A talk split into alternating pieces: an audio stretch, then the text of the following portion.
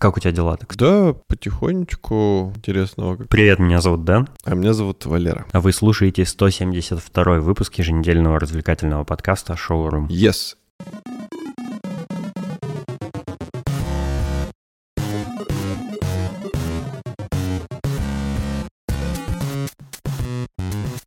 И у нас в этом выпуске есть отзыв. Ура! И ты его зачитаешь. Артем написал нам в чате, и Артем сказал следующее. Солярис не смотрел пока, но давно в очереди на просмотр. Иногда смотрю подобное под настроение. Недавно посмотрел «Титан». Фильм первое место в Каннах взял. Не могу сказать, что однозначно понравился, местами даже раздражал сильно, но рекомендую. Интересно потом разбираться, и что же это за такое артхаусное нечто, я посмотрел. Спасибо, что стараетесь регулярно записывать подкаст. Как всегда, интересно слушать. О, спасибо. Кстати, э, мы тоже смотрели «Титан», и тоже было необычно. Да мы его даже рекомендовали. Возможно, Артем посмотрел его по нашей рекомендации. М-м, может быть. Хотя я не уверен. А еще как-то так совпало, но э, мы с тобой «Солярис» посмотрели, э, когда у Тарковского то ли юбилей был, то ли что. Ну, короче, оказалось, что ну, по телеку очень много-много э, показывали передач про Тарковского и про «Солярис» в частности. Может, юбилей «Солярис», не, не знаю. Ну, короче, какой-то там юбилей, и мы именно вот в это время с тобой его посмотрели. Очень символично. Хм. А у нас снег пошел. А у нас дождь только что был.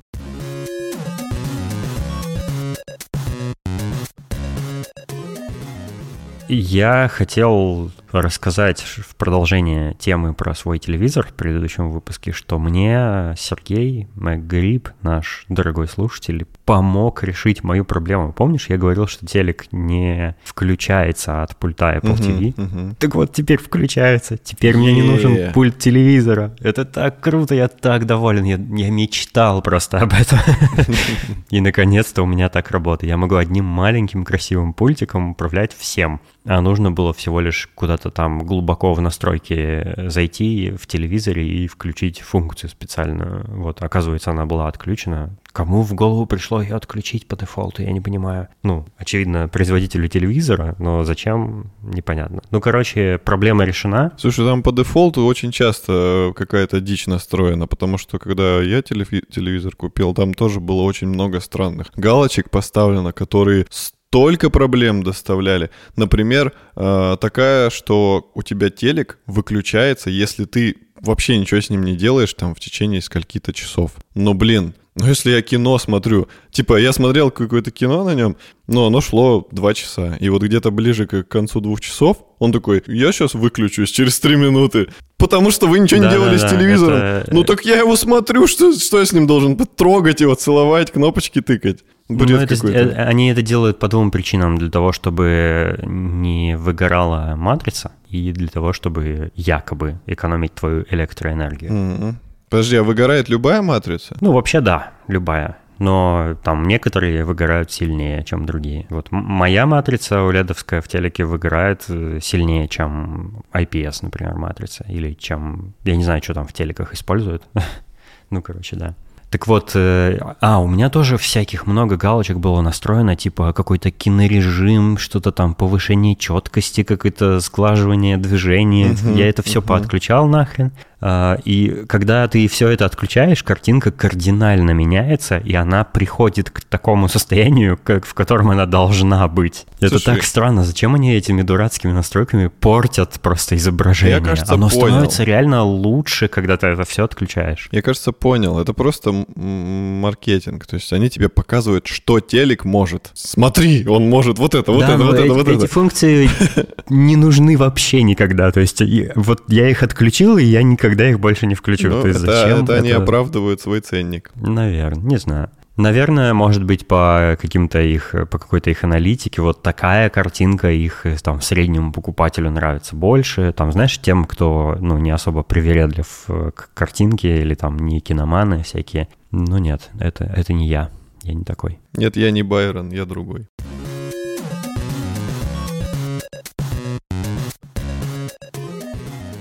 Что за история такая? Про деда и сигаретку? А, да-да-да. Короче, я тут недавно заезжал а, на производство, завозил на переклейку информационные щиты. И там такая база, она находится среди частного сектора. Еще рядом а, какое-то заведение для беспризорников или что-то такое. Ну, короче, такой мутный район. Я стою, жду, пока подъедет Это человек. самое сердце жизни города. Это что, мутный район? Это самая вот мякотка. Мякотка. Ну так вот, я сижу, жду, и внезапно откуда-то вываливается дед, какой-то еле живой, без зубов такой, идет. А я по телефону говорю, я думаю, хоть бы не ко мне, хоть бы не ко мне. Хоть... Ну, блин, когда ты про это думаешь, они всегда идут к тебе. Он подходит, а у меня, как назло, окна были открыты. Пока я там быстрее хотел их закрыть, он успел уже подойти. Это еще повезло, что, ты в машине сидел. Да-да-да, он, короче, просунул там свой язык в щель и начал говорить. А, щель. Ну, в смысле, в открытое окно он просунул губы и такой, «О, братишка, слушай, там есть сигарета, давай мы ее втроем раскурим сейчас с тобой». Я такой... Втроем? Да-да-да, у меня это первое в голове вопрос, почему втроем? Я пришел к выводу, что у него двоится в глазах. Короче, дальше он мне начал какую-то историю рассказывать, жалобную якобы. Типа, что зарплату еще не выдали, и денег нет, и очень хотелось бы сейчас раскурить на троих сигаретку. Я сказал ему, что я не курю. Знаешь, кто третий? Господь Бог! Точно! Иисус! Он всегда рядом. Точно, как я мог забыть? У нас и ведущих в подкасте трое. Просто один еще молчаливее, чем я. Ты в последнее время не особо-то и молчалив. Что хорошо. Я стараюсь. А Иисус мог бы и постараться. Да-да, потому что что-то какая-то дичь происходит. Совсем расслабился. А, вот. Потом он как-то что-то начал мне дальше говорить, я уже отвлекся дальше по телефону разговаривать, и он вот как говорил, так и начал уходить, продолжая какую-то речь двигать. Вот такая никому не интересная история, но мне потом было очень смешно.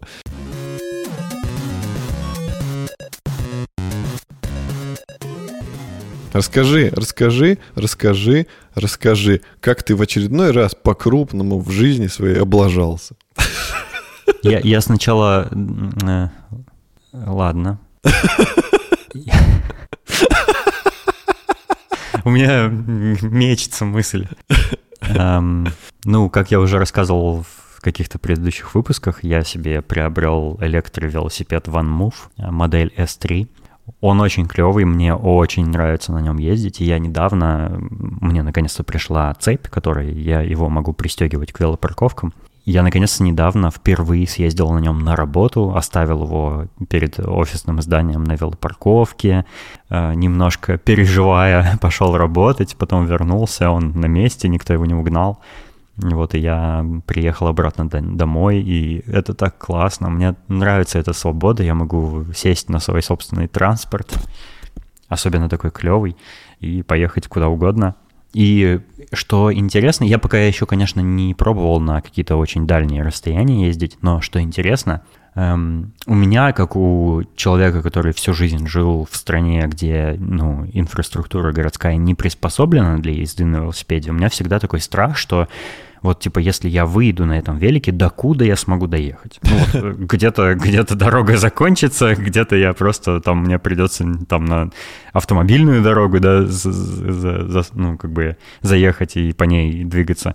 Но когда я езжу здесь на общественном транспорте по разным местам, вообще по всему городу, я везде вижу велодорожки, и я пытаюсь свыкнуться с такой мыслью, что здесь можно везде доехать на велике. И более того, если ты где-нибудь в Google Maps прокладываешь маршрут велосипедный, ты можешь проложить его э, из Амстердама там, в Берлин, например и он проложится. И там будет велосипедная дорожка, и ты сможешь без проблем доехать по ней куда угодно практически. И это так здорово. Я вот э, пытаюсь свыкнуться с этой мыслью и как бы принять ее, потому что, ну, потому что тогда это мне поможет перебороть страх и ездить в какие-то дальние места на велике. Вот сейчас пока что он еще немножко остается у меня, этот страх, но, ну, не то, что страх, я как бы...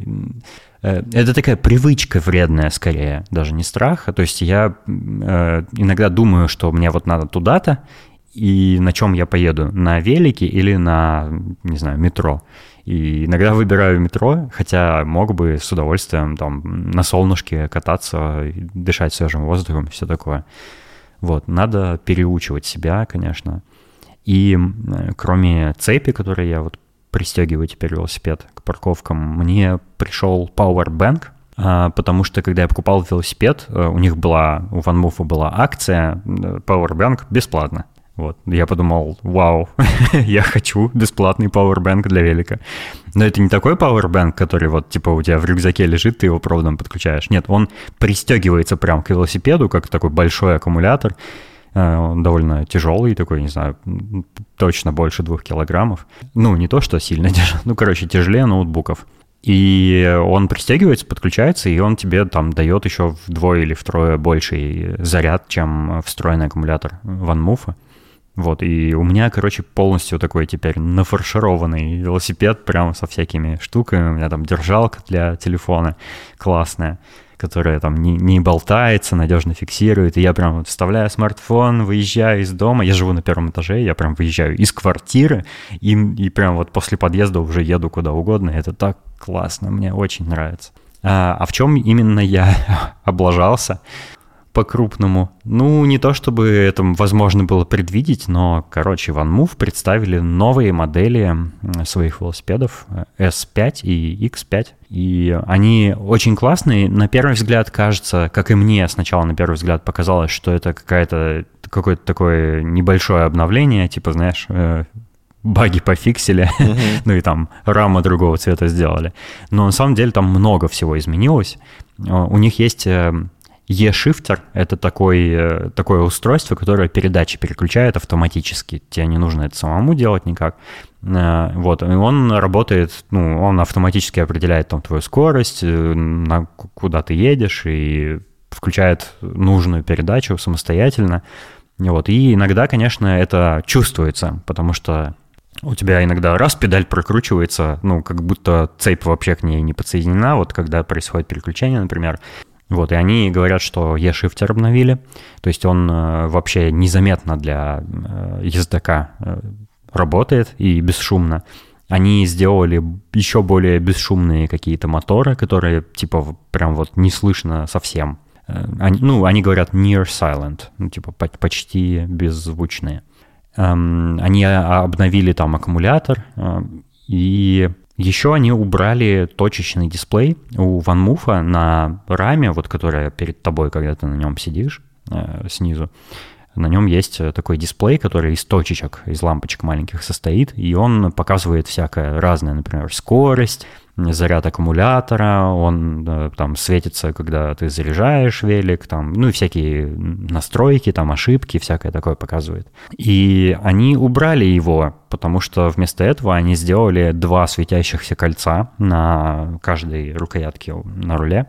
Вот, и, по-моему, это небольшой downgrade, потому что дисплей мог показывать какую-то информацию знаками и картинками, а эти два колечка, они только могут как бы как прогресс-бар заполняться и больше ничего не показывают. Ну, они разным цветом светиться могут, конечно, но это тоже, мне кажется, как-то менее информативно. То есть мне вот нравится, как на моем S3 этот дисплей работает. Это вот, один и... из редких случаев, когда э, минимализм типа уже довели до какой-то крайности, которая уже не в плюс. Ну, да, наверное, типа того, но вот, короче, как бы мне, мне нравятся все изменения, кроме дисплея, которые они сделали в новом велике, но мне кажется, что, типа, ну, как сказать, не то, что я поторопился, но я не жалею, мне очень нравится мой S3.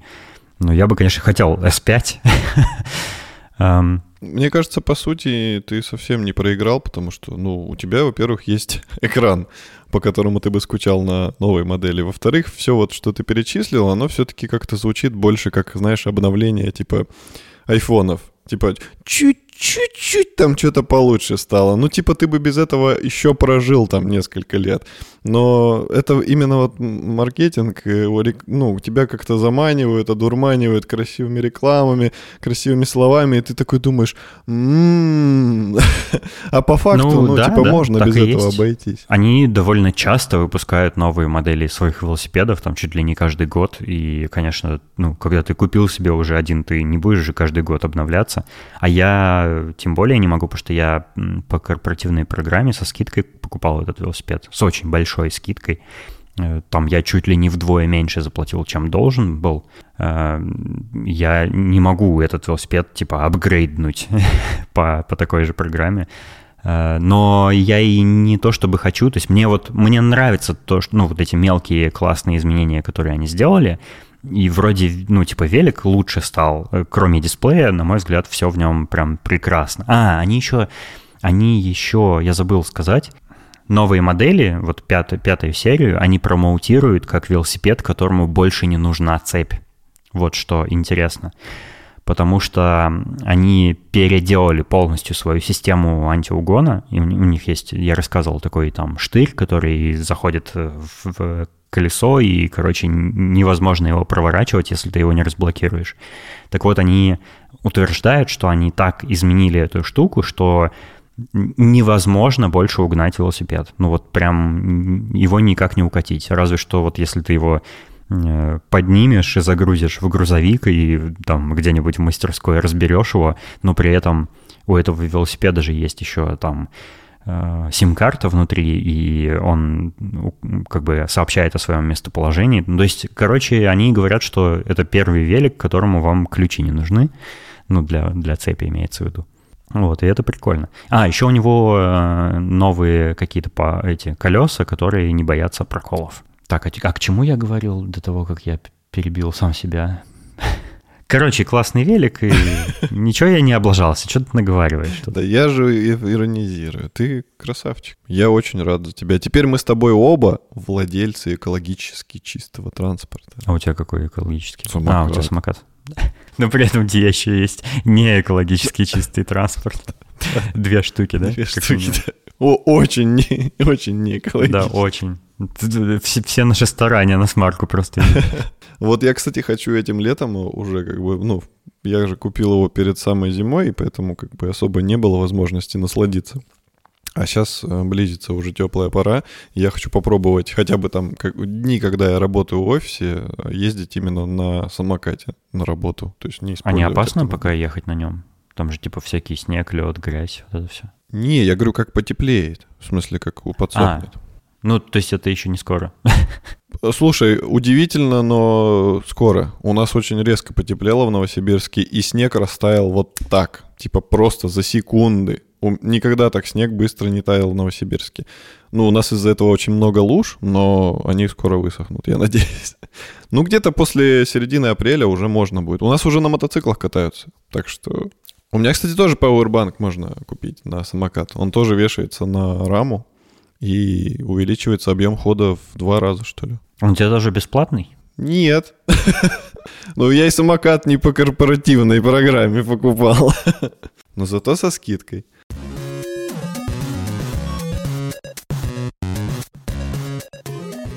Виталик неожиданно нас обрадовал. Мы как-то, не знаю, мы спали, наверное, в это время оба или что-то такое, но Виталик написал такую новость в чат, что я прям сначала не мог поверить своим глазам. Это самые наши мокрые мечты. Я об этом грезил еще, вот как выпустили третьего Макс Пейна, я думал, господи, у них же столько денег. Пускай они первого второго доведут хотя бы до такого уровня, как, как третий был там по графике, по всему. И, блин, да, да. Ты причем про это говорил даже в подкасте, и, по-моему, и не раз, да. что нужно это сделать. Да. И они собираются, наконец-то, Remedy собирается да. сделать ремейк первого и второго Макс Пейна. Это будет, как они говорят, э, насколько я понял из всяких анонсов и пресс-релизов, это будет одна игра, включающая в себя две части. Ой, лишь бы они ничего не выкинули. Блин. Ну хотя, она, Не, наверное, я не думаю. Я... а- Она, наверное, слушай, наверное, по меркам э, того времени одна игра была, казалась нам длинной, но по меркам нынешнего времени, если их состыкуют, это типа будет одна обычная игра, как их сейчас делают. Да не, современные игры же короче становятся все время. Ну, обычно. Короче, я не знаю, э, неизвестно никаких подробностей, кроме того, что они будут использовать там э, движок от контрола. Э, Непонятно, они ничего не говорили, то есть а- а они там какие-то такие очень обтекаемые фразы в пресс-релизе сообщили, что у этого ремейка будут, будет бюджет, как у современных AAA тайтлов, ну, что вроде как э, говорит нам о том, что они собираются там все переделывать, ну, в хорошем, надеюсь, смысле. Не только там сменить движок-то и текстурки более высокого разрешения сделать, но и там переснять э, катсцены, там анимации, всякие заставки перерисовать, ну, короче, много всего. Может быть, как-то подточить э, механики геймплейные даже. Вот, и это очень круто, это, конечно, супер классная новость, и э, я просто супер заинтригован. Я очень хочу скорее, чтобы они это сделали. Вот, и мы снова вспомнили, какой же прекрасный был первый и второй Макс Пейн. Слушай, Особенно я первый, вот конечно. очень переживаю за то, как они это реализуют. Типа, что если это одна игра будет, ну, в смысле, из двух частей одну игру сделают. Потому что в первой части Макс Пейна это был Сэм Лейк, во второй части они уже пригласили актера другого на... Ну, может быть, они сделают это как, типа, ты включаешь, а там тебе в менюшке дается выбор, в что ты хочешь играть, первую или вторую. Ну, может, имеется в виду что-то такое, А, то есть они прям не будут плане. склеивать их э, в плане прям вот геймплейна, но... То есть непонятно, вот, ну, пока нет каких-либо подробностей, кроме того, что вот они собираются это сделать и сколько денег они Остается нам только потратить. гадать. Я надеюсь, что все будет как минимум так же прикольно, как мафию переделали. Потому что мафия была вообще персик. Да, ремастер, э, реме- э, ремейк, точнее, «Мафии» хорош, мне тоже понравился. Я с удовольствием его прошел, надеюсь, что вот э, ремейк Макс Пейна тоже меня, во мне пробудит ностальгию ту самую. И видишь, тут еще какая фишка была в мафии, как бы они, ну, единственное, что меня немного расстроило, это то, что они все-таки ее упростили. Потому что первая была более детализирована, там была куча всяких нюансов, полиция была более серьезная, более сложно было от них отделаться, все вот эти нюансы, реалистичное оружие, реалистичные поломки. А в Макс Пейне просто этого всего изначально-то не очень-то много. То есть поэтому как бы, ну, ухудшить что-то, наверное, уже нельзя, можно только улучшить. Макс Пейн, он попроще был, чем Мафия первая. Ну, потому что это все-таки просто бродилка-стрелялка. Там как бы, ну, что там, разрушаемые, разрушаемые предметы, я думаю, они их сделают разрушаемыми. Физика, Да, оружие. там не то, чтобы их прям много было. Ну, на тот момент казалось, что это прям вай. Газовые эти баллоны, которые взрывались, помнишь, стреляешь вверх, и он бух, тш, и улетел, стену не, ну пробил. так-то какие-нибудь ящики взрывающиеся и в Думе были в первом. Ну да. Короче, очень ждем. Я надеюсь, как можно скорее они какой- хотя бы какой-нибудь тизер тизернут. Ну, что-нибудь там, не знаю, постер какой-нибудь. А, хочу, хочу, хочу. Ну и, конечно же, первый Макс Пейн должны с Сэма Лейка делать. Обязательно.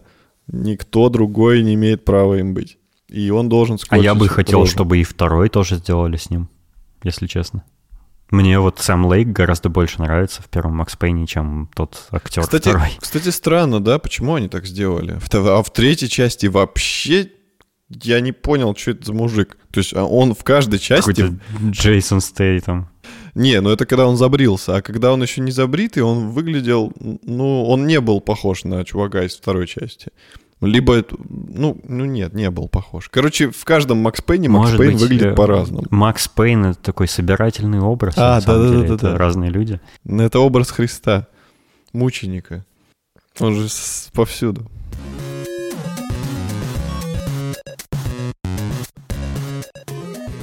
По сравнению с э, Россией, Нидерланды — это мир будущего. Там все как в киберпанке.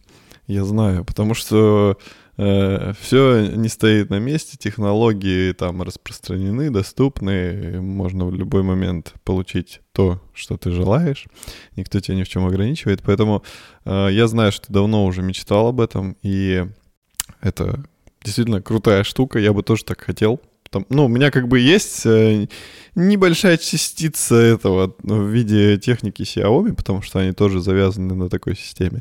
Я тоже могу это все делать, но как бы это все-таки не такой уровень, как у тебя. Вот, ну давай, расскажи нам, как, как ты круто все это замутил.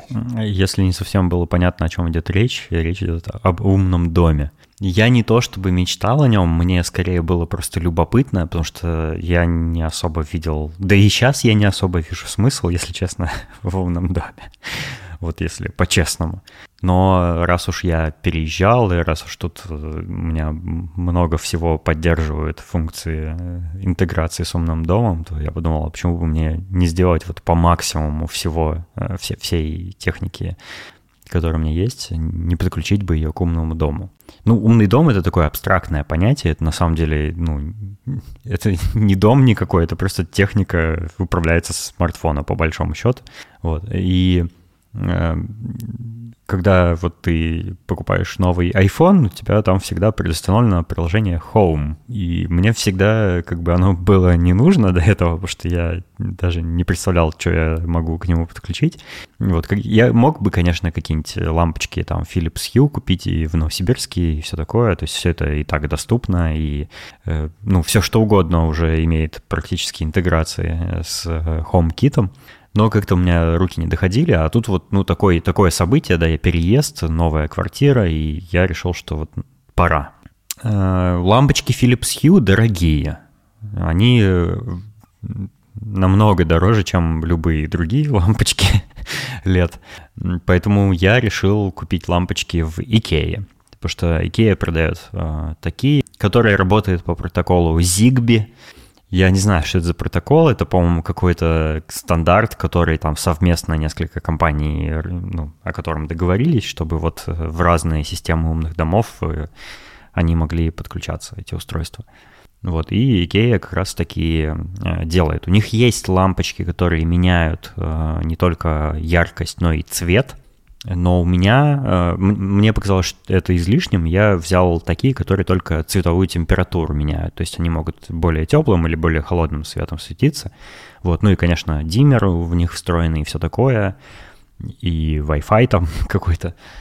Вот, и э, для того, чтобы э, создать как бы умный дом, то есть для того, чтобы из одного места, из своего смартфона контролировать освещение дома, а у меня то ли 8, по-моему, 8 лампочек, что ли, таких в, там в разных комнатах.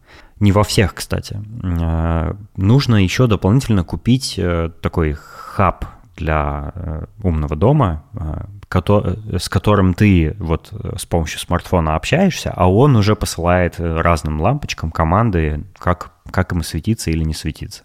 Вот, это тоже в Икее продается. Вот, и раз уж я там покупал э, кучу мебели снова и вся, вся, всякой домашней утвари, я и лампочки, и хаб этот купил, вот, все это установил. И еще э, вот у моих друзей некоторых, которые, э, ну и у коллег, которые живут в, в Амстердаме, у них термостаты здесь есть. Здесь температура обычно термостатами управляется, а не просто вот винтиками на батареях, да, которые ты регулируешь. Потому что Э, здесь э, по-другому немножко система отопления сделана. У меня, например, в доме газовое отопление.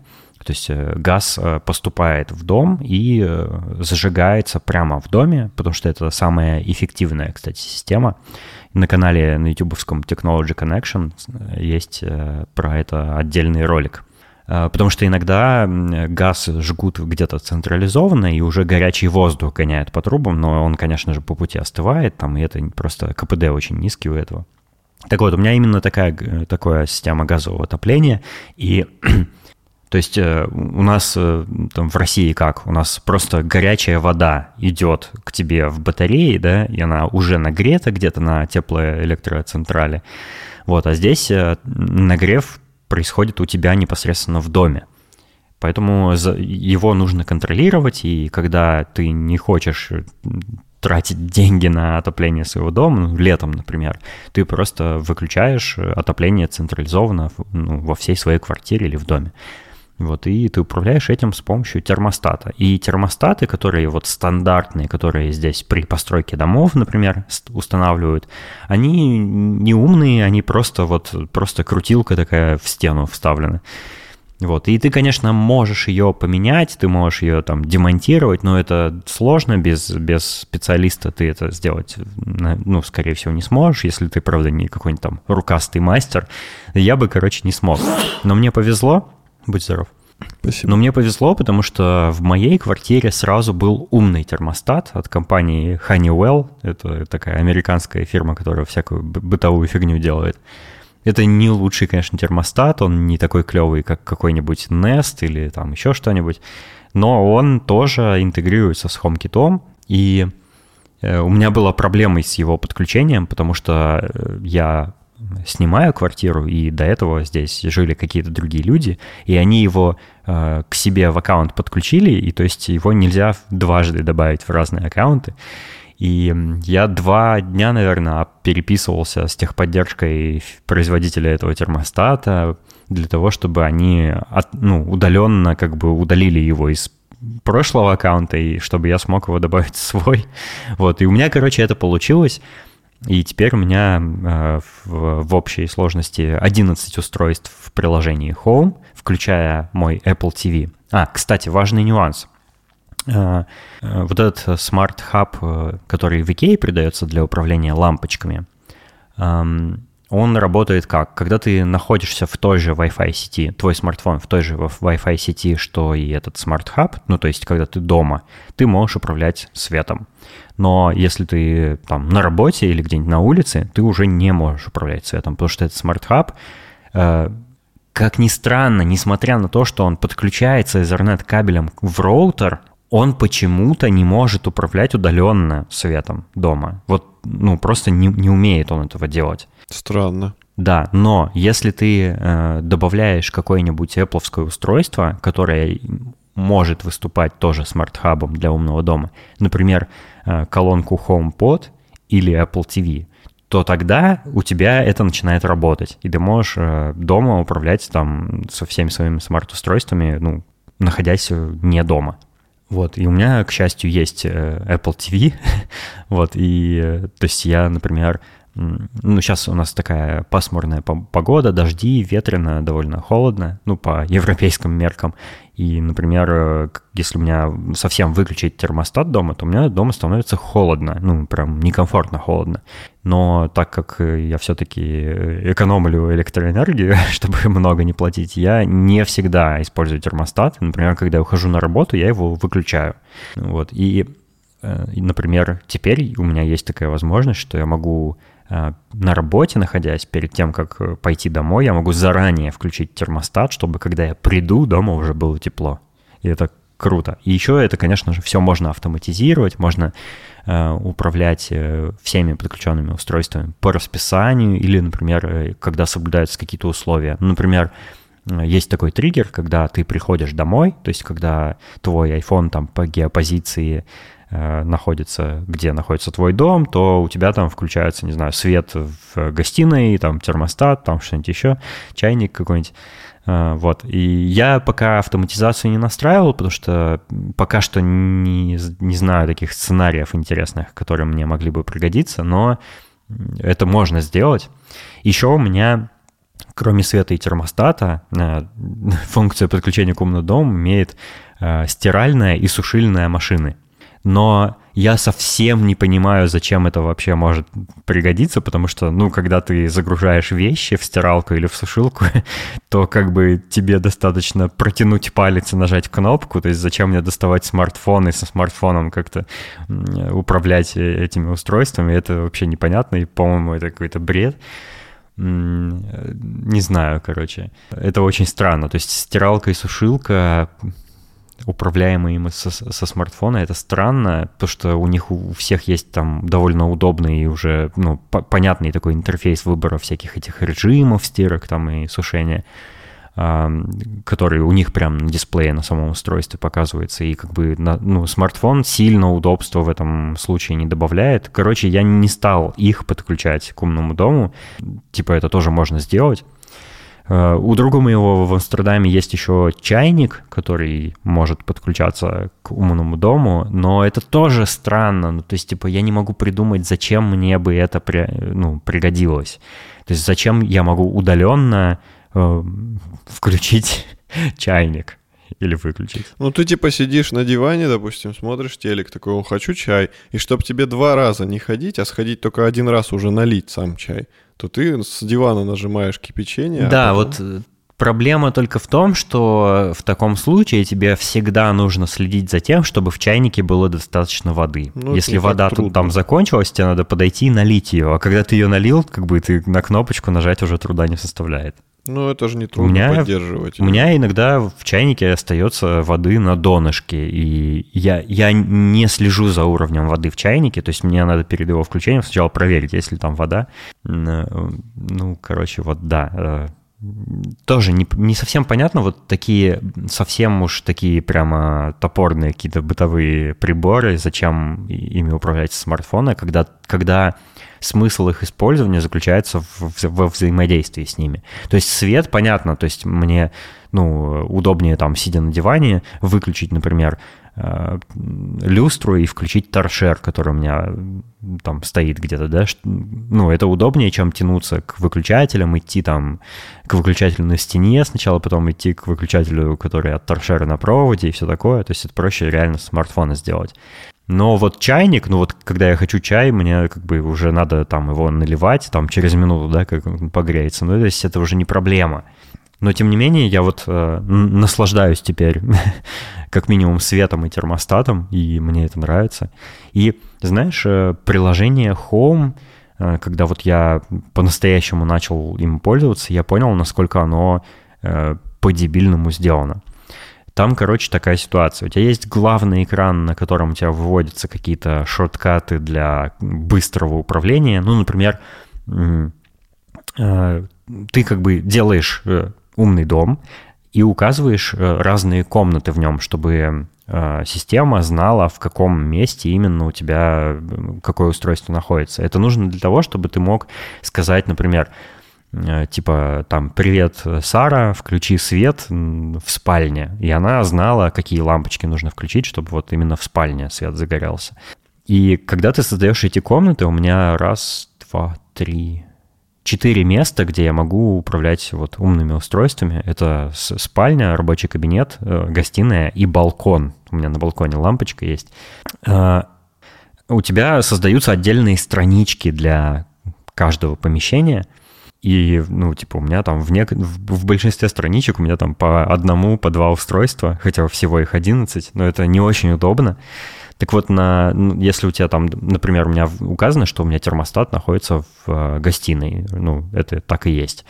И э, несмотря на то, что устройство находится в, на отдельной страничке в гостиной, на главную выводится, например, когда он включен. То есть ты его можешь быстро вот шоткатом выключить или поменять его температуру, что удобно. Вот, но эм, Короче, между этими страничками навигироваться неудобно. Тебе нужно слайдить их для того, чтобы там найти нужную там какую-нибудь люстру или там добраться до чего-нибудь еще умного. А, хорошо, что на главную страницу можно просто вывести вообще все, что у тебя есть, и просто вот э, скроллить одним большим списком и там включать, управлять всем. Но все-таки это как-то очень странно сделано, и там нельзя какие-то отдельные секции создавать. Ну, оно просто неудобно. У тебя просто вот, э, вот этими ячейками, квадратиками вот все устройства как бы вывалены в общую кучу. И ты там только по названию и по иконочкам можешь э, находить те, которые тебе нужны.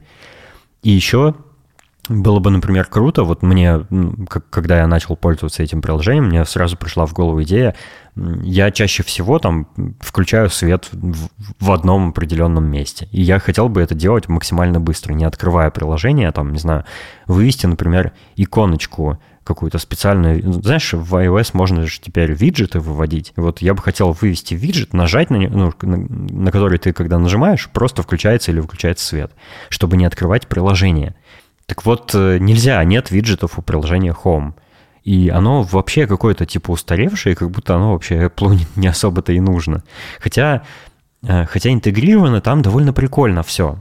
А, например, когда ты задерживаешь палец на иконке с термостатом, появляется, ну, открывается его такая страничка, всплывает, и там э, типа такая крутилочка, которую ты вот двигаешь, и она показывает температуру, на которую нужно нагреть помещение.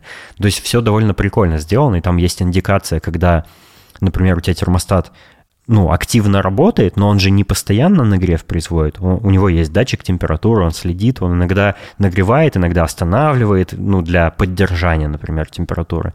И вот там это все отображается. То есть, когда нагрев идет, э, там иконочка оранжевая, когда он простаивает, э, потому что температура уже нужная, то иконочка зеленая, там, ну и всякие такие мелочи приятные, они есть. Но вот э, в целом ощущение, что это все как-то очень недоработано, и как будто можно намного удобнее сделать. Вот, есть э, еще один не очень приятный нюанс. Э, для того, чтобы э, интегрировать вот разные устройства в умный дом с помощью HomeKit, тебе нужно установить разные приложения от всех устройств, которые, для, ну, которые как бы управляют твоими девайсами.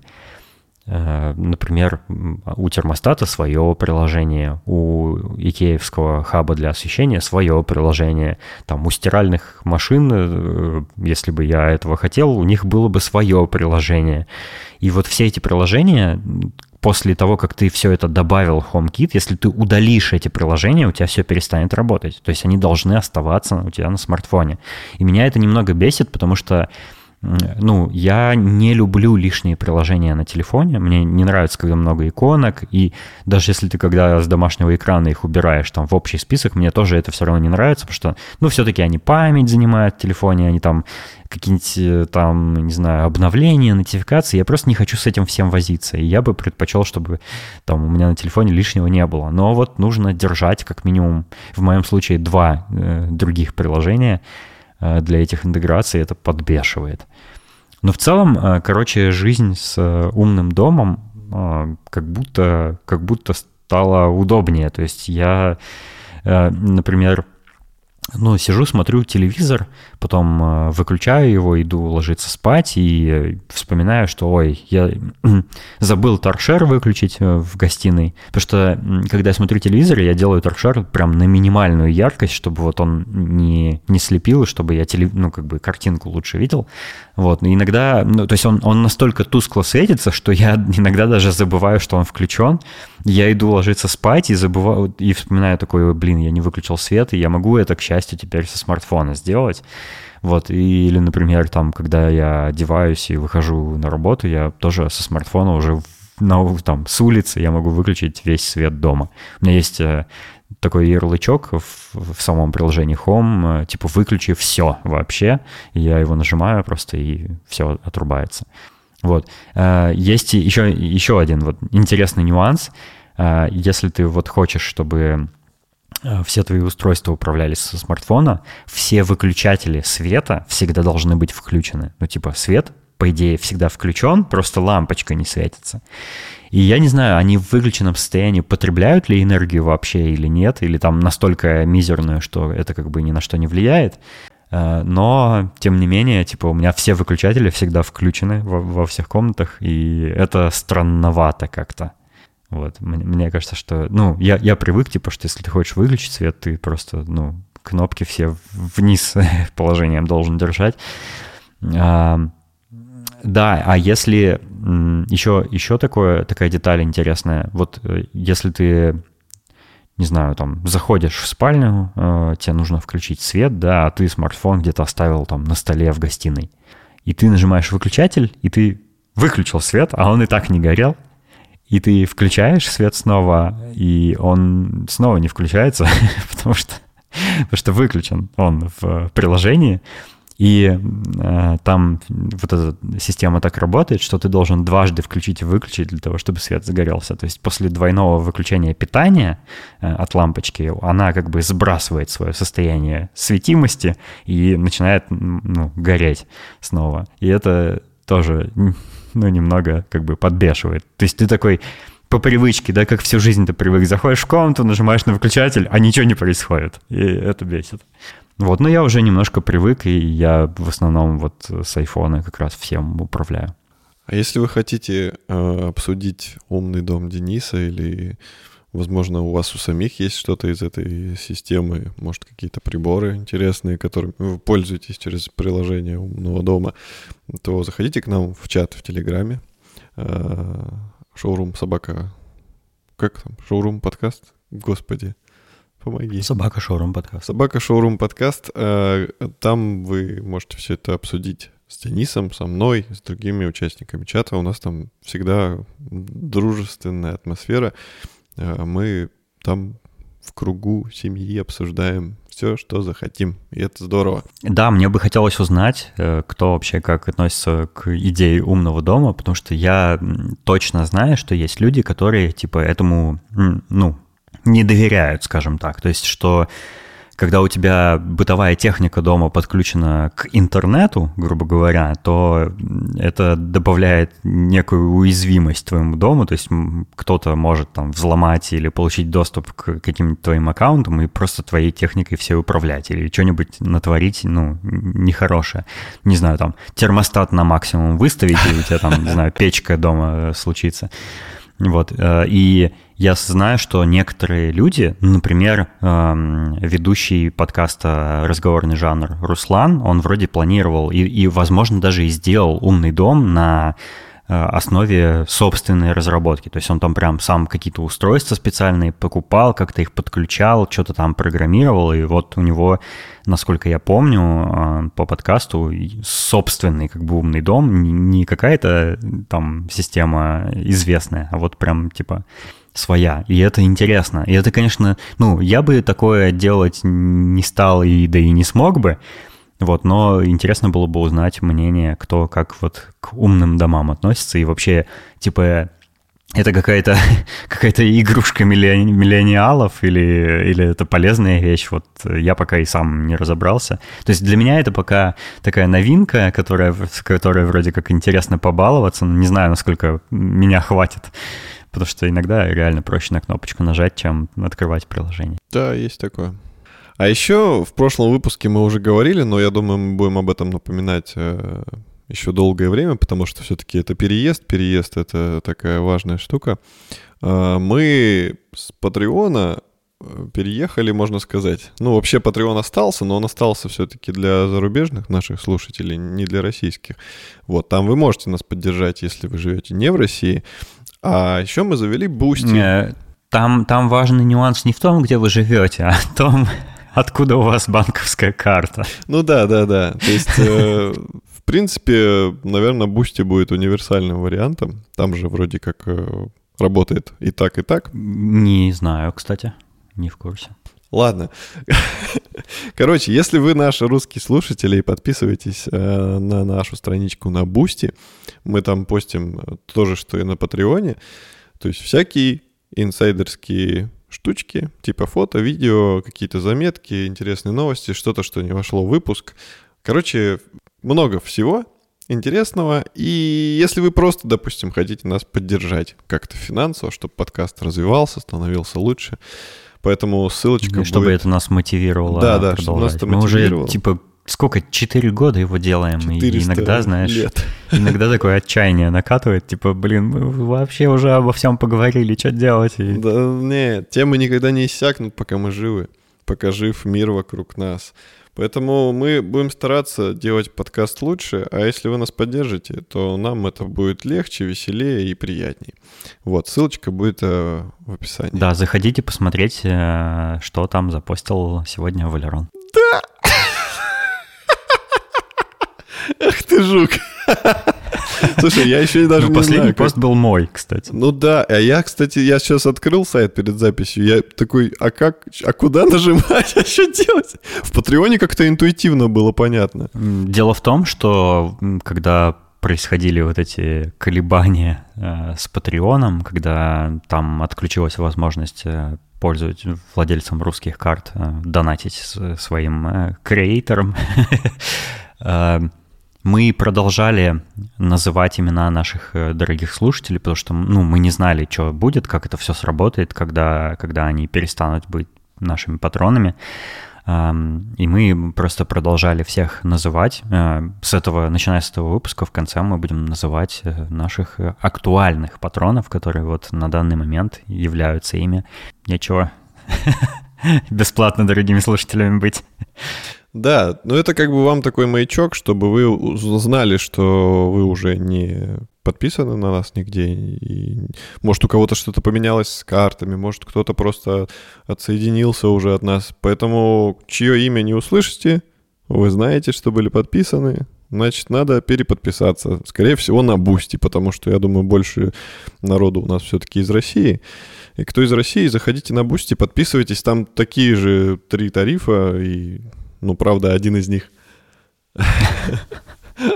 Но они в рублях там. Кстати. Да, да, они в рублях, поэтому как бы там получается чуть ли не дешевле, чем, чем когда в долларах платили.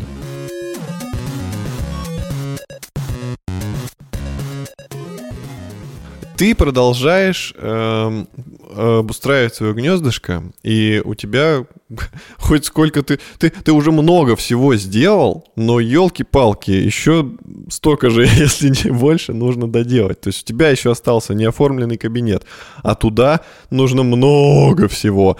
И а сегодня ты да. расскажешь э, про одну штучку, которая, ну, типа, peek сделаешь, что э, туда придет. Э, в первых рядах. Да, смотри, э, какая ситуация. Я покупал очень много мебели и очень-очень много денег потратил на квартиру. Ну, то есть я покупал мебель, бытовую технику, вся, там всякие там телевизоры и прочую фигню, э, полотенца, некоторую одежду. Ну, короче, очень много покупок за один раз случилось. И э, я не... Мне просто морально не нравится, когда я очень много денег за раз трачу. Я решил, что Э, вот одна комната есть, которая мне не очень срочно нужна, это рабочий кабинет, ну или домашняя студия.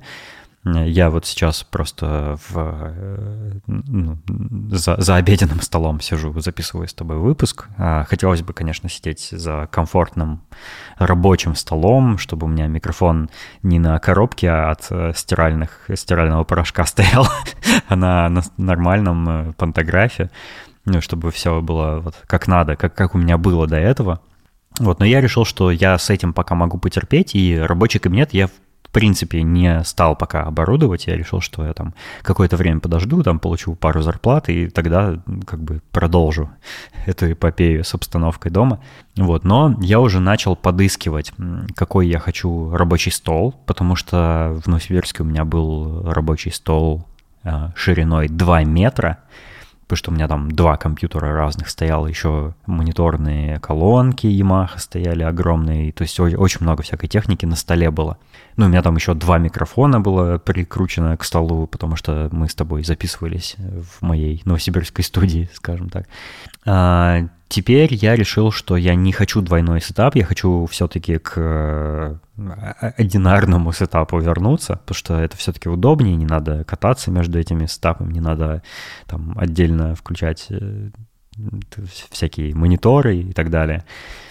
Вот. И э, стол, конечно, я теперь не двухметровый буду брать, а чуть-чуть покороче. А, я вот возьму стол шириной э, метр восемьдесят. Вот, он хорошо впишется там в кабинет. И я, наверное, попробую взять стол с регулируемой высотой, вот электрический стол. Не то, чтобы мне это нужно, не то, чтобы я любил э, работать стоя за компьютером. Я пробовал так делать еще, когда работал в Яндексе, у нас там такие столы были. И, короче, я не из тех, кому нравится работать стоя за компом. Мне не очень удобно. Я все-таки хочу, э, сидя, расслабляться. Но я решил попробовать э, такой регулируемый стол по причине э, другого предмета мебели. Я уже рассказывал про кресло, которое мне пригл... приглянулось там, несколько лет назад, и я все еще его хочу. Оно называется Хаг Каписко. Это очень странное кресло, у него очень странная спинка и сидушка, и кажется, что на нем не очень удобно сидеть. Э, если вы сейчас слушаете подкаст, вы можете в своем подкаст-плеере посмотреть на картиночку, э, которая сейчас показывается. Э, это вот, это и есть это кресло.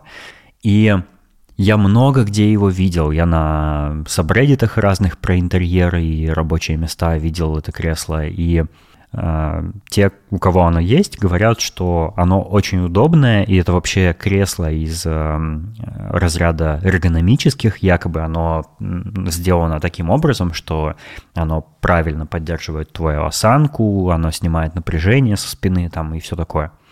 Вот, но когда ты видишь это кресло так не кажется. Кажется, что на нем очень неудобно сидеть. Ну и вот. В России я это кресло нигде не видел и не мог его никак посмотреть, ну, живьем, чтобы не мог посидеть на нем. Но так как я теперь не в России живу, а в Нидерландах, я пошел в какой-то мебельный магазин, где это кресло продается, и посидел на нем. Наконец-то я, я его испытал, я примостил свою задницу на эту странную сидушку. А, я хотел сначала сказать про магазин, потому что в этом магазине вообще довольно маленький ассортимент. Э, я не помню название, это не важно, там название магазина по фамилии кого-то называется, поэтому он такой, типа, маленький местный мебельный магазинчик. Но там продаются очень интересные всякие кресла. Конечно, там продается Герман Миллер Айрон, мой, мое любимое пока что кресло. Э, самое удобное кресло в моей жизни, но оно очень дорогое, оно стоит полторы тысячи евро и выше. Ну, это прям too much, на мой взгляд. Вот. Есть, еще есть там, например, кресло в виде седла. Это представьте вот барный стул такой с э, как бы на, на регулируемой высоте, с э, базой внизу, с колесиками, но сверху типа седла, вот как на лошадях. Угу. И ты садишься и, и сидишь на этом седле вот реально как на седле, не как на плоской поверхности, там круглой какой-нибудь или еще какой-нибудь мягкой, да, сидушечки, а вот прямо вот оно, оно типа кожаное, и оно вот давит не на задницу, а вот на как бы внутреннюю часть бедра. И я в нем тоже посидел, и это, конечно, интересное ощущение, то есть э, очень непривычно, ты действительно как будто вот на лошадь сел и сидишь, и это удобно на самом деле, и когда ты на таком кресле сидишь, ты, конечно, сам должен контролировать ну, э, там, состояние своей спины, потому что никакой поддержки там нет. Но это вот один из э, вариантов вот необычных кресел и предметов мебели, которые в этом магазине продаются. Там, э, ну, всего там несколько всяких разных экземпляров мебели, он очень маленький, и когда я пришел, э, какой-то чел, который там вот консультантом работает, сказал, что вот, э, вот этот человек вам сейчас все расскажет и поможет, ответит на всякие ваши вопросы. И там такой седой дяденька выходит, э, значит, он представился, типа он Ханс, Ганс, короче. И он, я, я говорю, я пришел сюда с целью посмотреть Каписко. И он начал мне рассказывать про это кресло, показал все там варианты регулировок, как оно там э, типа кастомизируется под тебя. Э, я, э, он показал, как на нем можно сидеть, и сам меня заставил на нем в разных позах посидеть, чтобы я вот понял, ну, подходит оно мне или нет. И, короче, он, он, ну, э, когда мы с ним все обсудили, когда там я уже собрался уходить, он говорит, давай я тебе дам визитку, если ты надумаешь, ты типа позвони или напиши там на e-mail, и как бы мы договоримся и продадим, доставим тебе это кресло. Я взял визитку, а на визитке написано э, имя вот этого Ханс, Uh, и фамилия, как в названии магазина. Оказалось, что, короче, я все это время разговаривал с владельцем этого магазина, и это так приятно было, потому что, ну, он, он просто как типичный обычный такой какой-то неприметный консультант со мной общался, и, ну, но мне было приятно, что вот прям, прям сам владелец а, меня проконсультировал.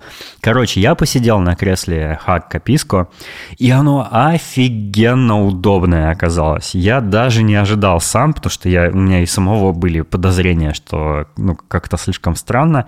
Uh, у него кресло состо... Э, выглядит как такая крестовина. То есть, э, если вы представите прямоугольную сидушку мягкую и вырежете у нее уголочки вот такими квадратиками, то получится сидушка хак каписко. И я думал, что, ну, и, и вот ты думал, что вот когда ты садишься на эту конструкцию, не будет ли она давить там в, в промежности или что-нибудь такое. Но на самом деле нет, потому что когда ты садишься на эту сидушку, у тебя задница как раз вот на прямоугольную перекладину кладется, а вот эти вырезы, они нужны для того, чтобы у тебя ноги не под прямым углом к полу были, вот, ну, от, ну, бедра, короче, твои, а под углом немножко, типа, меньше, то есть, типа, под 45 градусов, например. И это необычное ощущение, ты как бы сидишь, но при этом у тебя ноги вот э, как бы свешенные по диагонали вниз. Я не знаю, как это описать. То есть это, это необычное ощущение, и это очень удобно оказалось. И ничего там не давит, и ощущение от сидения, ну, э, именно вот для задницы, примерно как на обычном кресле, но положение ног только другое. И э, мне очень понравилось. Еще там очень оказалась классная поддержка спины. Там вот эта вот сидушка, э, она сконструирована так, что вот прям мне она точно очень сильно хорошо подошла. Мне всегда было очень неудобно и до сих пор очень неудобно сидеть в автомобильных креслах. Вот почему-то автомобильные кресла, они сделаны так, что у них как бы такой прогиб в спине, и ты когда в, ну, прикладываешься вот к э, спинке автомобильного кресла, у тебя спина скрючивается автоматически. Ну, потому что они вот так почему-то все сделаны. А здесь а, она не, не то чтобы выпечена в обратную сторону, но она вот сделана вот под, под достаточной дугой для того, чтобы моя спина прям супер комфортно э, вливалась в эту спинку э, кресла. И это прям идеально, потому что я посидел, я довольно, ну вот пока мы, наверное, полчаса э, я был в этом магазине, я сидел в этом кресле, там вся, всячески вертелся на нем и все такое. И за все это время мне было очень удобно, я не испытал никакого дискомфорта, и э, мне очень понравилось. И я теперь точно решил брать именно это странное кресло. Вот потому что ну, в первую очередь оно мне изначально понравилось из-за внешнего вида, оно очень необычно выглядит, как какая-то такая странная скульптура. Вот. Но еще и оказалось, что оно удобное, и оно, конечно, дешевле, чем Aeron, э, хотя оно тоже очень дорогое. То есть там э, ценники на Каписко варьируются от 700 до там 2000 евро. И ты можешь в зависимости от там комплектации сконфигурировать себе очень дорогой кописку. Вот, но я пока что выбираю э, самую стандартную модель. У них там разная высота бывает. Есть низкое, среднее и высокое кресло. Я выбираю среднее, потому что я именно на нем сидел, и мне показалось, что вот прям, ну, мне высота это точно подходит. Она еще и регулируется, конечно, вот, но она под меня как будто. И выбор у меня в итоге... А, ну еще там, там, там еще есть такая подставка под ноги в виде кольца, на которое ты можешь, вот если ты поднял кресло, ты можешь, если до пола не достаешь, поставить ноги на нее. Но мне оно не нужно, потому что я так высоко сидеть не планирую. Вот. И поэтому выбор у меня остается только э, в обивке этого кресла. Она бывает разная. Там есть э, Э, ну, типа нейлоновая обивка, как, похожая, короче, как будто это ткань. Ну, то есть такая тканевая как будто обивка.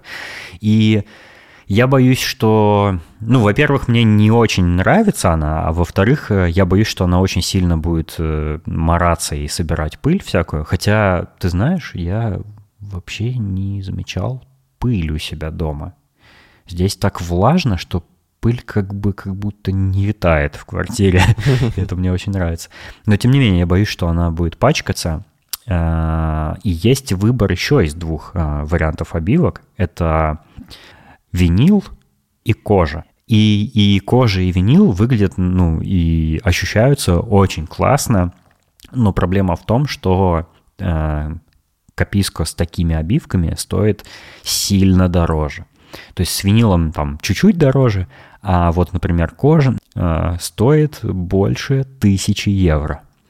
И я выбираю между самым дешевым и стандартным э, хакка писка и между кожаным, потому что вот мне очень нравится, как это выглядит, а еще ко- кожа натуральная, там, натуральная кожа. Потому что мне э, этот чувак говорил, как за ней ухаживать, что она там затрется, и там всякие пятнышки не появятся с течением времени. Кожаное вот это кресло выглядит просто офигительно. Я очень хочу, но меня немножко пока жаба давит. Э, я, мне, мне, мне нужно, знаешь, время для того, чтобы э, свыкнуться с мыслью, что я за него столько денег отдам. Это всего лишь кресло. Ну, ты много сидишь, поэтому это важно. Типа, если бы ты, как, э, допустим, я за комп садился там, не знаю, в день, ну, часа, может, на три в целом, тогда, да, смысла нет. Но ты же иногда прям сидишь, что-то там делаешь, делаешь, делаешь, делаешь подолгу, кодишь там, вот это все. Поэтому кресло, это считай как рабочий инструмент. Тебе должно быть максимально комфортно и и чтобы оно тебе доставляло только положительные эмоции. И раз там все-таки натуральная кожа, то я бы обязательно брал натуральную кожу, потому что это самый оптимальный вариант из тех, что ты перечислил. Я, и когда ты сказал, что не натуральная, я подумал, что тогда лучше брать самый дешевый, потому что ткань, она, в принципе, долговечная, если она хорошая. То есть ее можно, если что, захимчистить и все такое. Но если есть Да, она там такая прям плотная-плотная, такая добротная такая ткань. Ну, тогда уж лучше натуральную кожу брать. А какие цвета бывают? Цвета, цветов очень много. Эм, в магазине конкретно в этом, э, там, в наличии на складах э, не все цвета доступны, но вообще оно бывает там практически всех цветов радуги. Круто. И, и, и даже в рамках одного цвета разных оттенков. Я видел черное, серое, красное, синее, зеленое, там вся, всякие, всякие разные эти цвета Здорово. бывают. Вот, из кожаных я видел только коричневую кожу, и еще видел э, черное виниловое, вот и еще какие-то. Ну, короче, там прям выбор цвета, вот под любой интерьер это кресло можно выбрать, подобрать точнее. Короче, я вот э, коричневое кожаное присматриваю, и э, мне его пока отложили на несколько дней. Я не знаю, куплю ли я его в скором времени или все-таки скажу, ой, извините, я передумал. Э, буду держать в курсе. Короче, я оставлю в шоу-нотах ссылочку, э, где показывается это кресло и рассказывается, как на нем можно сидеть и в чем его фишка. Посмотрите, если любопытно. Но я, короче, получил огромное удовольствие от похода в мебельный магазин, даже не ожидал. Вот, и когда вышел из магазина, я Валерону сразу голосовуху кинул в Телеграм, типа, Валерон, такой крутой, мне так понравилось, я его точно куплю. А, да, то есть эм, электрический стол, э, кресло Каписко, э, что там мне еще нужно, микрофонные стойки — монитор какой-нибудь, э, возможно, Apple Studio Display, но я пока не уверен, слишком дорого и слишком э, технологически, технологически отсталый он. Э, посмотрим, короче, посмотрим. Пока что это все не срочно, не Ну, горит, короче, считай, и... кабинет у тебя пока что на, на нулевом уровне. У тебя для кабинета есть компьютер и микрофон у со меня, звуковой картой. Вот в данный момент кабинет э, практически пуст, там стоит только торшер и мой OneMove. Ну, ты начинаешь уже задумываться, планировать. Можно накидать какой-нибудь э, дизайн интерьера, как ты там все обставишь, а потом уже потихоньку закупаться, как, как будет ну, финансовая да, да. возможность. Ну, я надеюсь, это наступит как можно скорее, потому что смотреть, как ты втыкаешь микрофон в кувшин, это грустно. Да, это, кстати, можно наблюдать э, на нашем Патреоне и Boosty. И Boosty опять, да.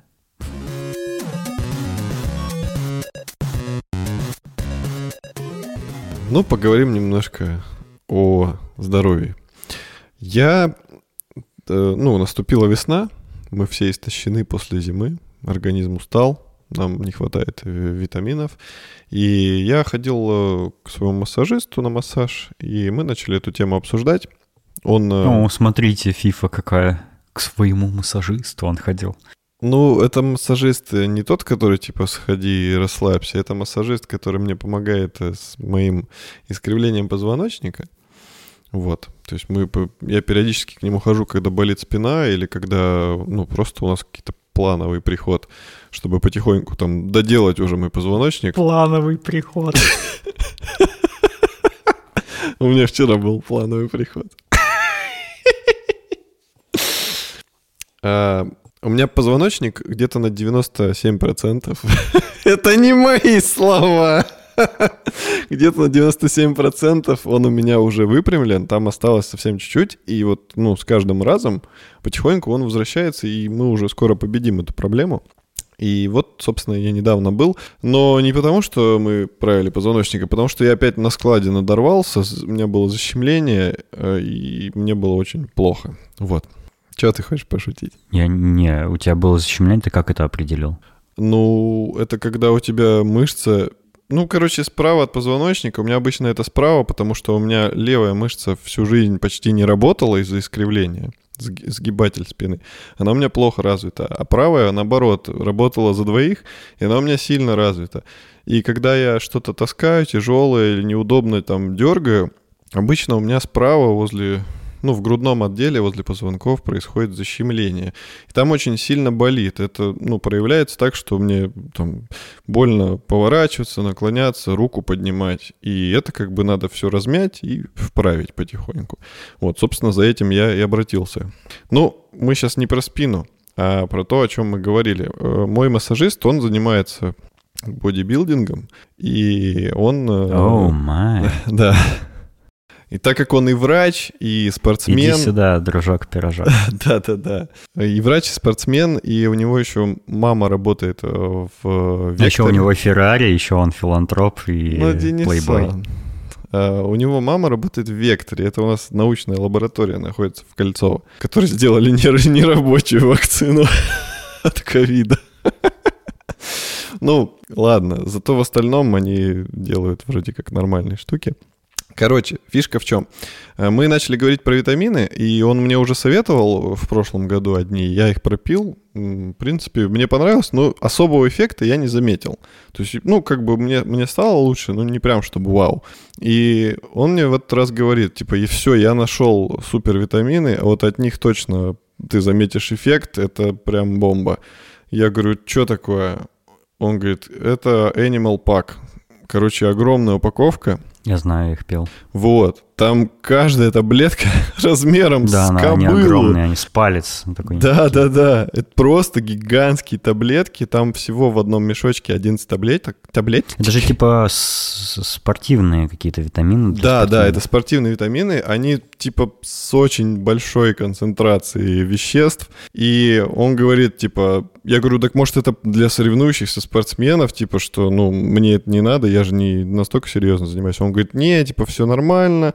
Я, говорит, их к маме носил э, в Вектор, она их, типа, про ну, в лаборатории каждую таблетку протестировала, там состав, говорит, вообще супер витамины. Я почитал отзывы, действительно, там, это редкий случай, когда отзывы были, типа, на 99% положительные. Там было типа парочка На 97, отзыв... может быть? Нет, на 99. Там было парочка отзывов, где люди просто писали какой-то бред, типа «У меня моча стала зеленая, я больше не буду их пить». А у тебя стало? Да. Это нормально. Это ты написал? Нет. Короче, э, раз уж столько позитивного я услышал об этих таблетках, я решил, пойду куплю. Э, конечно, я немножко прифигел с их цены, учитывая, что да, она очень еще и выросла. Они. Я не знаю, сколько они стоили до, до того, как скаканул бакс, но я их купил. Я вообще ну их пил много-много лет назад, типа лет 10, наверное, назад. Ну, когда Поэтому ты сам занимался. Я даже не знаю. Да-да-да, я уже не знаю, сколько сейчас они стоят, но так, даже тогда они были очень дорогие. Ну вот, а сейчас я купил банку, там а, есть банка 44 пакетика этих таблеток и 30 или 31. Ну, типа где-то на месяц на, на курс. Вот. Я купил 30, потому что, ну, мало ли, зачем много брать, если вдруг не пойдет. И даже на 30 я, ребята, отдал 4600. А-а-а! Это жесть а. Зачем вообще тебе витамины какие-то нужны? Почему ты с едой их не получаешь? Я получаю с едой, но в недостаточном количестве, потому что, ну, я по самочувствию ощущаю. И еще потому, что я, э, и не знаю почему, но я, у меня как-то нет желания есть фрукты. Вот именно фрукты, овощи я так э, ем, там иногда брокколи, морковку. Э, но вот прям много я не могу. И фрукты тоже. Я вот последнее время у меня как-то не заходит. Э, я могу поесть там бананы, киви, яблоки не хочется, апельсины тоже, мандарины могу поесть, лимон иногда. Но как-то, короче, я понимаю, что я столько не получу, сколько мне надо. А учитывая, что я где-то месяц назад решил, что я что-то, наверное, буду фигачить жестче в зале, я понял, что мне надо максимально... Раскачаешься? Да, я уже набрал 3 килограмма. Я сейчас вешу 85. И... А, нюцы, нюцы на Patreon выкладывай. Да, да, на дорогой тариф, который самый дорогой. Вот на него и на бусте. Слушай, а у меня есть уже нюцы. Так что можно уже Вот, и отлично. Так вот, а, ну, еще задолго до витаминов я наконец-то купил э, казеин. Это ночной протеин, потому что я за ночь, особенно если у меня тренировка в этот день, я тренируюсь я вечером. Ночной протеин. Казеин. На бульваре рос. А, короче, в день, когда у меня тренировка, я тренируюсь вечером поздно, где-то в 10 э, часов вечера. Я прихожу, кушаю, ложусь спать. И вот то, что я покушал, мне недостаточно. И мне и даже в обычные дни недостаточно еды. Я ночью хочу обязательно есть. Я иногда просыпаюсь ночью прям, и я очень хочу кушать. Но так как я такой, «Э, я не могу пойти там себе положить еды, разогреть, пожрать. ну, типа, я не настолько жесткий качок, который ночью встают по будильнику, идут, жрут там 500 галлонов еды. Вот. Мне, опять же, мой массажист посоветовал купить э, вот этот ночной протеин. Да блин, я никогда не расскажу.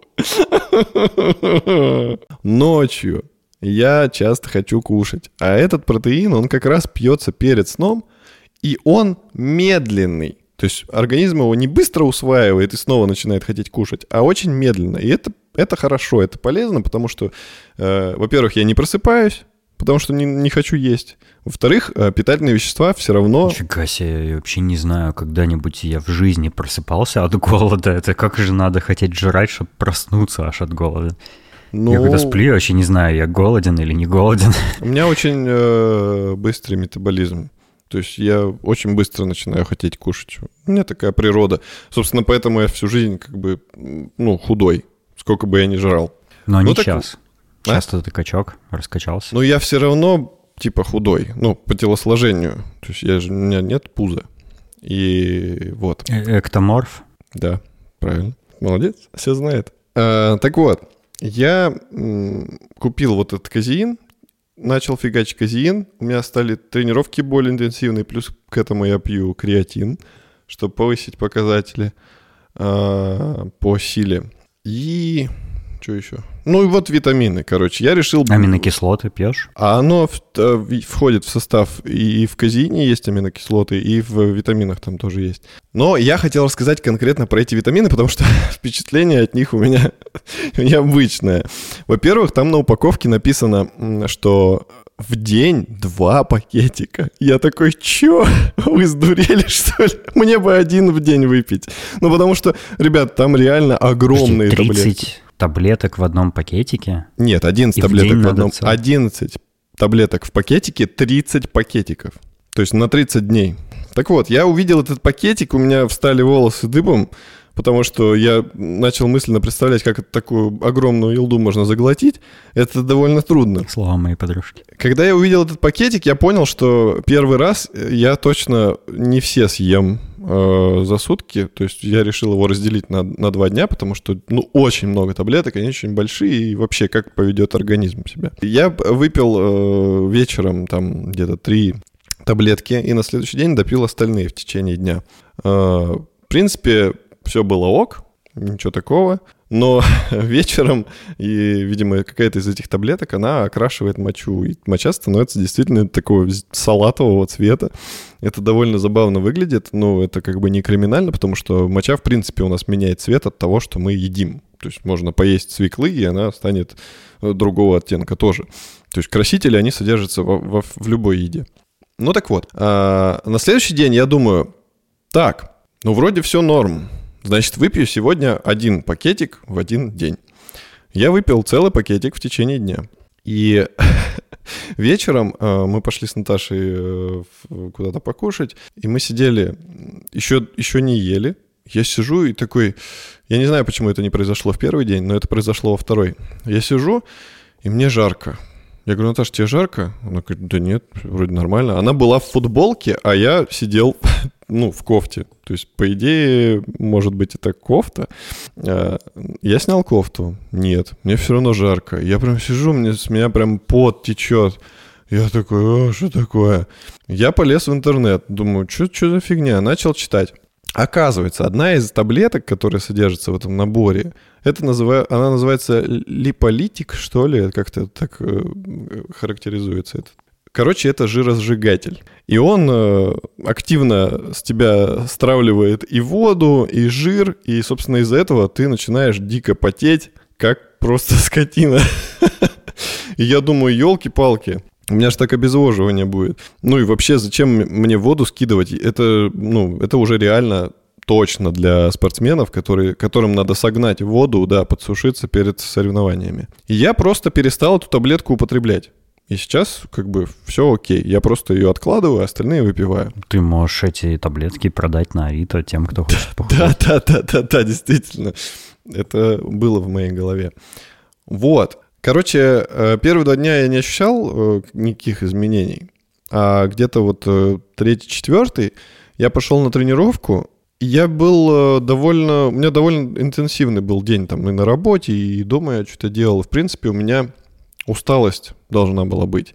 И она вроде как была. Я думаю, блин, сейчас приду, у меня не будет сил нормально потренить. Я взял гантели, что-то начал там сначала легкий вес. Думаю, ну, вроде нормально. Взял потяжелее. Ну, вроде нормально. Взял еще потяжелее. И пока я э, как бы шел-шел-шел к этому, я понял, что... Гантели закончились. ну, грубо говоря, да. То есть оказалось, что я уже... Ну, я взял тетрадку, посмотрел, и я уже взял вес больше, чем я на прошлой неделе делал. И он довольно легко шел. И я такой, чё? В смысле? Ну, как бы никаких... Э, ну, у меня бывает такое, что если я хорошо выспался, там, хорошо покушал накануне, то тренировка, типа, идет продуктивнее. Но здесь наоборот. То есть я... У меня был тяжелый день, я плохо спал, ничего такого. Но я нормально потренил, и даже лучше. И я такой, ого, работает. И действительно, я во многом стал замечать, что много-много сил у меня, у меня настроение немного лучше стало. Ну, может быть, это самовнушение, но хорошо. Все равно хорошо. То есть я, в принципе, как-то себя в большем тонусе чувствую. Я стал раньше вставать.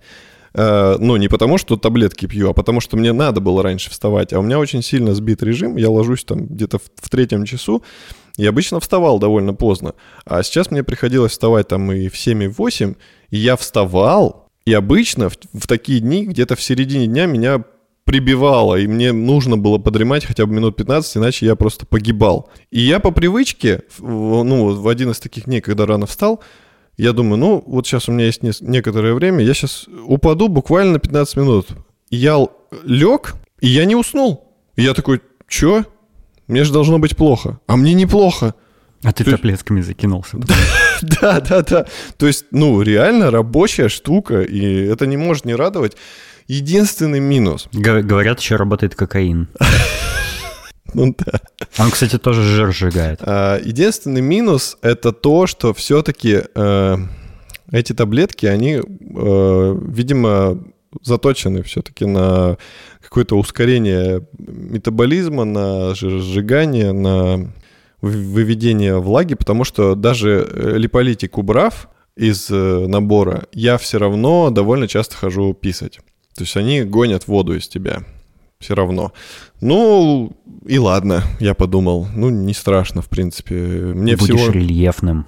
Да вот если бы. Пока что вроде как визуально я не заметил, что я стал рельефнее, но вот у меня был вес 85, сейчас у меня вес 84 после того, как я начал их пить. То есть все-таки они с меня согнали воду. Ну, посмотрим. Вот месяц мне их надо пропить, посмотрим, что будет по результату. Я как бы все показатели до записал, там вес, обхват, вот это все. Э, интересный опыт, потому что до этого витамины как бы... Вес, ну, обхват, так... длину. Да-да-да. До этого витамины такой явный эффект на меня ну, не производили. То есть, чтобы я прям такой, ого. И это прикольно. То есть они стоят своих денег, я так понимаю. Ну, не зря люди пишут такие хвалебные отзывы. Круто, круто. Это знакомая для меня тема. Я тоже всякие разные э, дополнения к питанию э, употреблял, когда пауэрлифтингом занимался очень много лет назад. Ну и тоже знаю всякие эти протеины, э, аминокислоты, витамины, все такое. Все это тоже пробовал. Вот. Но я, я тогда не особо чувствовал, что это на меня как-то влияло не знаю, может быть, я это неправильно принимал, или, может, в целом из-за того, что жизнь другая была, я меньше чувствовал этот эффект. Но, видишь, ну, круто, ты круто, тогда и моложе был. У тебя естественные да, силы да. были нормальные, а сейчас мы уже развалюхи, и поэтому надо извне как-то это все получать. В отзывах люди писали, что эти таблетки покупали не только те, кто занимается спортом, а в принципе там чувак пишет типа «Я херачу у станка там 24 часа в сутки, мне что-то стало...» Это тоже спорт, по сути. Ну да, да, ну как, нагрузка, нагрузка. И он говорит типа «Вот, что-то последнее время не вывожу программу, пошел, купил таблетки, закинулся, типа теперь фигачу 48 часов у станка. То есть, ну, там... Всю зарплату потратил на банку на витамины. Точно. Ну, действительно, люди хвалят. Поэтому, если ребята, кто-то занимается спортом, или у вас какая-то проблема с, э, с энергией, кто потерял энергию после зимы, э, или кто занимается спортом и хочет улучшить свои показатели, вот рекомендую. И потерять деньги еще. Да, Да, идите, покупайте, потому что я чувствую, что скоро их в наличии уже не будет. Промокод-то будет, я не понял. Да, промокод шоурум собака Валера.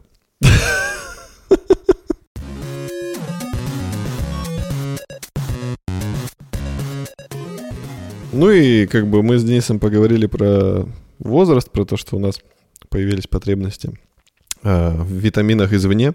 И я хочу рассказать о фильме, который называется я, я не чувствую потребности в витаминах извне. Потому что ты переехал.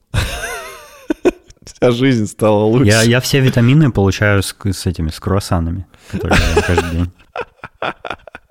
Да, один, одни с клубникой, другие с яблоком, с апельсином. Не, я ем только пустые круассаны без начинки. Это самые лучшие. Добавляешь начинку сам. Ночной протеин, да.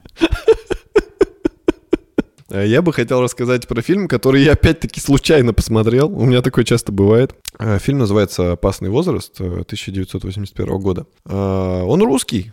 Он русский. Советский. Да, советский. И он мне понравился, потому что, ну, там как бы вроде как про такие вещи, которые обычные, но есть, есть некоторые изюминки в этом фильме. А, собственно, фильм рассказывает о семейной паре, у которых есть ребенок, который уже в таком возрасте. В опасном? Ну да, да. Они, они там все в опасном возрасте. Но фильм э, как бы уделяет внимание разным поколениям. Вот. Мальчик у них уже взрослый, там ему лет 16-17, он уже как бы и на девочек засматривается, и на мальчиков. Нет, нет, конечно же, только на девочек. И на алкоголь там, и планирует, что он вообще э, будет по жизни делать. И, к сожалению, его родители решили развестись потому что они почувствовали, что все уже у них друг к другу пропали чувства, они стали ссориться чаще. И здесь всплывает некая изюминка, которую ты не ожидаешь увидеть э, в советском фильме, потому что советские фильмы обычно там мужчина кем работает, там, не знаю, на заводе, или там, не знаю, еще какая-нибудь такая мужская профессия. А здесь э, отец семейства работает на фабрике духов. Mm, и у него дизайнером. и у него особенность, у него очень тонкий нюх он благодаря этому нюху может разные нотки ароматов Нос. распознавать. Да. То есть э, он что-то нюхает и говорит, там, здесь вот, вот это использовалось, вот это. И ему на пробу привозят духи с-за границы, то есть там в фильме показываются какие-то итальянцы приехали, они ему дают пробники, он нюхает там один пробник, другой пробник, э, говорит, какие плохие, какие хорошие, они там заключают контракты, то есть, ну, довольно такая необычная работа для советского человека. А, А его жена работает в каком-то исследовательском центре, она в, в какой-то лаборатории в химической, тоже, ну, какая-то с, немножко схожая профессия. И они решают развестись. Мальчик, естественно, это очень все трудно переживает. Э, пытается как-то то их свести, то наоборот бунтует. И каждый из родителей начинает, э, типа, move on, двигаться дальше. За ними начинают ухаживать другие люди. И в ходе фильма э, так получается, что сложный, опасный вот этот возраст, он все-таки не у ребенка, а у родителей. И они выставляются в таком свете, они сами как будто еще дети, то есть они, они еще, ну, тоже из-за какой-то ерунды они, ну, сдаются, там, пытаются э, начать новую жизнь уже с другими людьми. Хотя по факту, ну, то есть это как бы привилегия более молодых поколений, которым, ну, легче с этим управляться. Типа вот я еще молодой, могу там все заново начать. И вот эта проблема поколений, проблема взаотнош... взаимоотношений, она в фильме очень хорошо показана. Ты э, прочувствуешь каждого героя, что он испытывает, какие мысли. Э, там моментами они понимают, э, ну, допустим, какая-то ситуация происходит, внезапно чувствуют, что они все еще любят друг друга и что, типа, а, задумываются, а почему вообще разводимся. Но потом тут же себя бьют по рукам, типа, нет, я решил, я все-таки разведусь. И вот эта борьба, она на протяжении всего фильма показано. И в итоге они все-таки разводятся. А мальчик э, уезжает э, служить на флот. Э, ну, не служить, а, по-моему, он просто идет как бы моряком. Потому что у него дедушка моряк. Но, блин, что-то я уже конец начал рассказывать. Ты уже весь фильм рассказал. Блин. Ну не, не весь фильм, там много... Можно уже и не смотреть. Там много разных поворотов. Короче, фильм интересный, потому что показаны отношения очень интересно. Ну, мне, мне было любопытно посмотреть. Не так все как-то банально, не, ну, типа что-то такое, ну да, да, так, так в жизни и бывает. А ты как-то, ну, начинаешь сопереживать. Актеры хорошо играют. То есть я с удовольствием посмотрел этот фильм. Может, у кого-то будет настроение и тоже посмотрите.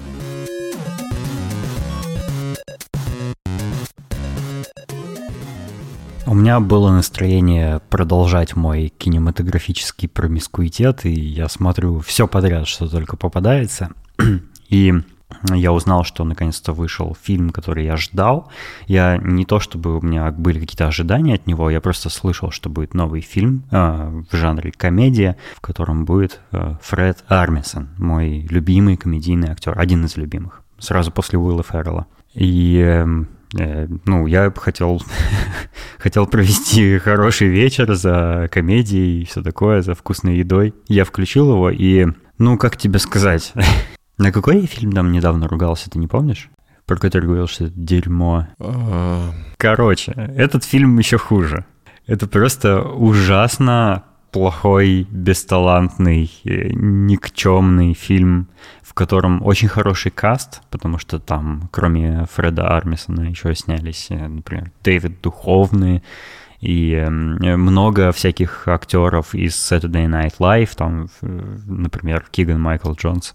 А режиссер этого фильма Джада Паттл, который снял «Кабельщика», 40-летнего девственника и телеведущего «Энкермен», один из моих любимых фильмов с Уиллом Ферреллом он снял. И, ну, я когда такой смотрю титры, вот начальные, да, Джада Паттл, я такой, ого, о, интересно, это, наверное, сейчас, сейчас будет впечатляюще круто и смешно. Но этот фильм, дело в том, что он не смешной вообще. То есть там э, как будто вообще сюжета нет, потому что фильм состоит из каких-то тупых, э, неостроумных совершенно гэгов. Там пытаются э, высмеивать ТикТок, и много сцен фильма вообще снято как тиктоки. И это так жалко выглядит. Это когда, знаешь, вот Hello Fellow Kids, да, там скейтборд, геймбой, вот это все. Вот это так выглядит. Это очень нелепо, неуместно и, и очень плохо. И сценарий там плохой. И актеры э, ведут себя, как будто они придуриваются, они играют. И там тупые шутки и гэги, там, например, актрисе одной там э, стреляют в руку, у нее отрывает выстрелом все пальцы, она такая, а, типа сначала кричит, а потом такая, это моя рабочая рука, что ты наделал? Ну, типа, такая шутка, ну, типа, что ей не больно, а вот что она переживает, что он сниматься не сможет. Ну, короче, какая-то чушь, какая-то глупость, и э, там рассказывается Там еще очень запоздалый такой, э, типа, идея этого фильма в том, что э, есть кинофраншиза, какие-то твари утесов, типа ужастик такой очень низкопробный, в ко- у которого уже там 500 частей вышло, и вот наступает э, коронавирусная пандемия, и людей запирают в каком-то типа какой-то огромной гостинице ну, съемочную команду для того, чтобы они в ней сняли фильм. Ну, они изолированы от внешнего мира, чтобы они там не перезаразились и все такое. И вот они в, в этих условиях типа пытаются снять фильм. И, и, и идея эта сама, она уже не актуальна, уже нет никакого коронавируса, уже все забили, уже всем неинтересно даже смеяться над этой темой. Зачем Почему вообще вам пришла и в, в голову идея снимать на эту тему кино? Это уже не актуально совершенно. То есть он, он настолько прям во всем разочаровывающий, и Фред Армисон там тоже не очень прикольно играет. То есть мне не понравилось. То есть мне этот фильм вообще совсем не понравился. Я поставил ему самую низкую из возможных оценок, и, ну, я разочарован. Я просто хотел рассказать об этом для того, чтобы вас предостеречь. Не тратьте свое время, он еще и долгий, он два часа, по-моему, идет. Не тратьте свои два часа жизни на это дерьмо. Это очень плохой э, фильм. Я, кстати, зашел когда на Letterboxd, чтобы э, оставить ему оценку, я увидел, что там все ему оставляют такую оценку. Он, он никому не понравился. Это очень провальный, отстойный фильм. Вот, несмотря на а, а там еще Педро Паскаль, кстати, снимается. Несмотря на хороших актеров и режиссера, это просто какое-то какое-то недоразумение. О, а я тоже еще про одно кино расскажу, но только очень быстро.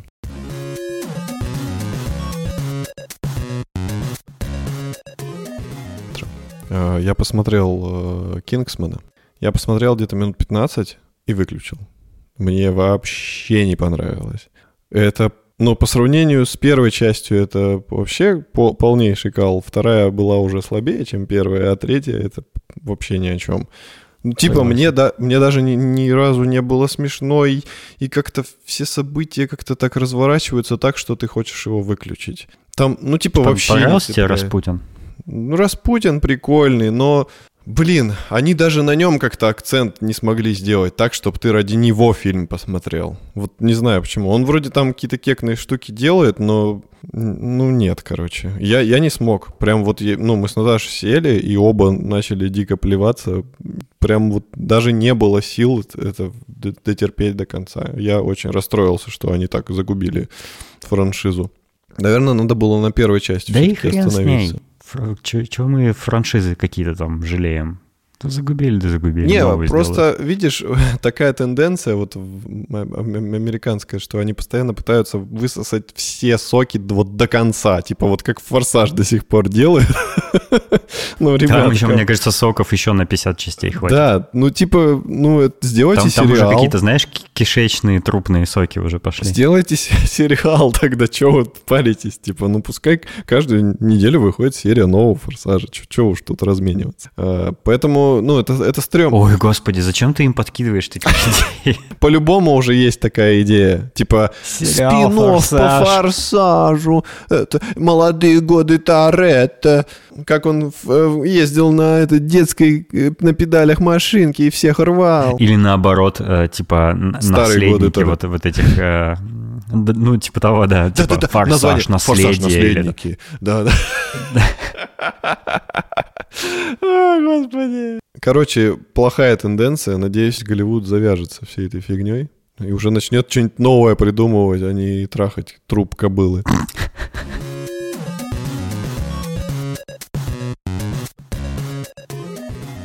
Спасибо, что были с нами. Мы надеемся, что вам понравилось. И мы хотим поблагодарить наших дорогих слушателей Аиду Садыкову, Сергея Макгриба и Сереню Завьялова. Вы тоже можете стать э, нашими патронами, присоединившись на Boosty или на Патреоне. А кто не услышал свое имя, помните, все дело в переходе с платформы на платформу. Делайте выводы. На этом все. Спасибо, что были с нами. До встречи через неделю. Всего вам доброго. Пока. А я знаю, кто будет радоваться. Гитвион, я уверен, ты рад, что выпуск сегодня был длинный.